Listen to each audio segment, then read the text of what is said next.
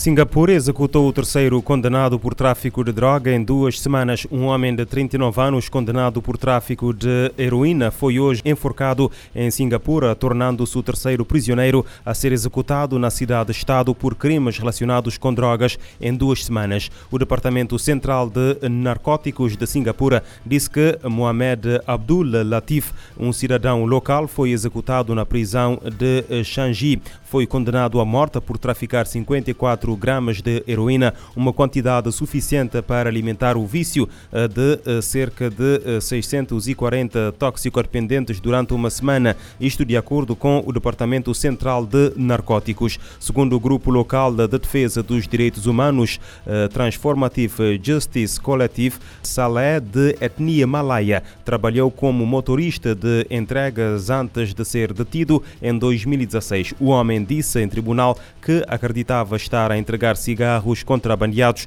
para um amigo a quem devia dinheiro e garantiu que não verificou o conteúdo do eh, pacote porque confiava no amigo. O juiz da eh, Suprema Tribunal de Singapura determinou que os laços de amizade não eram suficientemente fortes para justificar o tipo de confiança que eh, Saleh afirmava ter no amigo e considerou-o culpado em 2019. Embora o tribunal tenha considerado que Saleh era apenas um mensageiro o homem recebeu a pena de morte obrigatória porque os procuradores decidiram que não tinha cooperado com a acusação. Singapura tem uma das leis mais duras do mundo em matéria de droga que determinam a pena de morte obrigatória para qualquer pessoa condenada por traficar mais de 500 gramas de cannabis ou 15 gramas de heroína. Singapura já executou cinco pessoas devido a tráfico de droga este ano e 16 desde que a cidade Estado eh, retomou os enforcamentos em março de 2022 após um hiato de dois anos devido à pandemia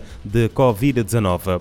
Em Portugal, um homem que abusou sexualmente das eh, filhas entre 2011 e 2022 no Barreiro foi condenado a uma pena única de 15 anos de prisão pela prática de dezenas de crimes de abuso e violação. Segundo informação divulgada hoje pela Procuradoria-Geral da República, o Juízo Central Criminal da Almada, no distrito de Setúbal, condenou o arguído por decisão de 21 de julho a uma pena única de 15 anos de prisão pela prática de 152 crimes de abuso sexual sexual de crianças agravado, 43 crimes de violação agravados e um crime de violência doméstica. O arguído foi ainda condenado nas penas acessórias de proibição de exercer funções ou atividades públicas ou privadas cujo exercício envolva contato regular com menores e proibição de assumir a confiança de menores por um período de 18 anos. O tribunal condenou também o arguído nas penas acessórias de proibição proibição de contactar por qualquer meio uh, com uma das vítimas e de proibição do uso uh,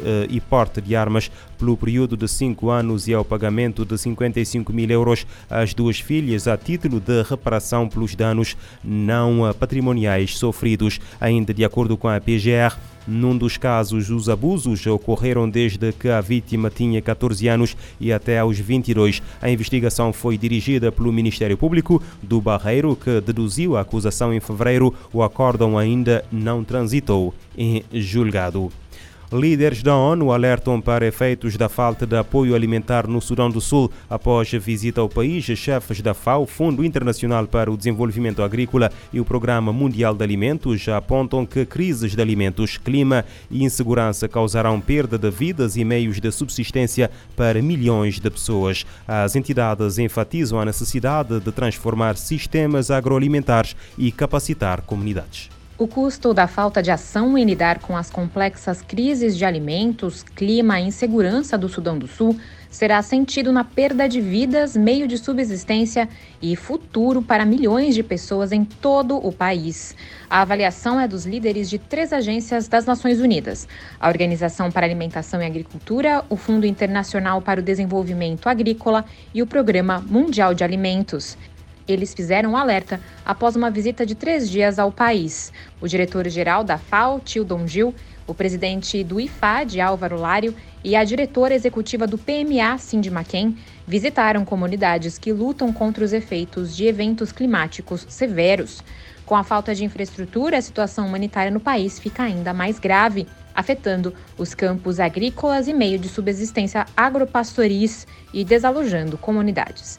A visita ocorre depois que o relatório da ONU sobre segurança alimentar e nutrição constatou que mais de 122 milhões de pessoas sofrem de desnutrição crônica desde 2019.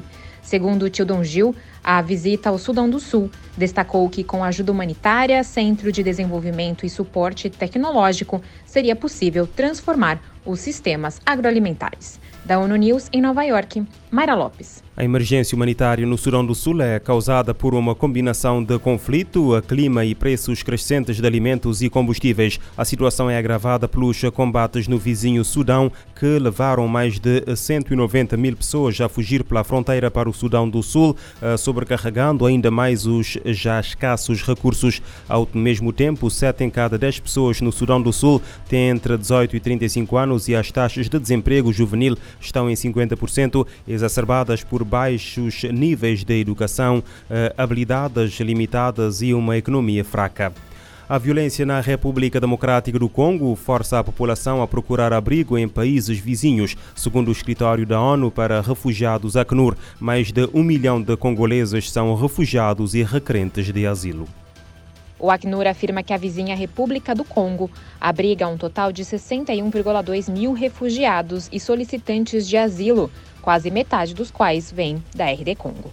Em entrevista à ONU News, em julho, o general Otávio de Miranda Filho, comandante da missão das Nações Unidas na República Democrática do Congo, ressaltou as dificuldades que presenciou em um campo de deslocados internos, próximo à cidade de Goma. A falta de recurso também foi testemunhada pelo general brasileiro, Segundo ele, a situação dos deslocados na RD Congo trouxe uma reflexão sobre os objetivos da missão de paz. São mais de 70 mil homens, mulheres e muitas crianças que vivem ali. Então, quando o nosso helicóptero se aproximou para pousar e você vê de cima é, aquela quantidade é, de pessoas numa condição extremamente difícil não tem como você não ficar tocado pelo que você vê. E não tem como você não usar essa experiência para motivar as suas tropas a fazerem muito mais do que elas vinham fazendo até então. No sentido de, pelo menos, promover algum tipo de proteção para aquela gente. Para eles falta tudo Falta água, falta comida, falta dignidade, falta habitação, falta expectativa é, de vida, falta expectativa de um dia melhor. Para atender a necessidades básicas, a agência solicitou 37,4 milhões de dólares em 2022 e recebeu apenas 16% do valor. Já neste ano, o pedido de 40,3 milhões de dólares recebeu apenas 8% de financiamento. De acordo com a Acnur, quase 5,8 milhões de pessoas precisam de assistência por conta da destruição causada com o conflito na República Democrática do Congo. Em janeiro de 2023, mais de 200 civis foram mortos na província de Ituri em uma série de ataques de grupos armados que também destruíram casas e escolas. Pelo menos 52 mil pessoas foram deslocadas em uma província que já abriga um milhão e meio de deslocados internos. Da ONU News em Nova York, Mayra Lopes. Enquanto isso, em Kivu do Norte, o ressurgimento de ataques de grupos armados começou em março de 2022, causando a fuga de mais de 521 mil pessoas. De acordo com a ONU, o risco de mais deslocamentos é alto, pois os conflitos afetam muitas áreas.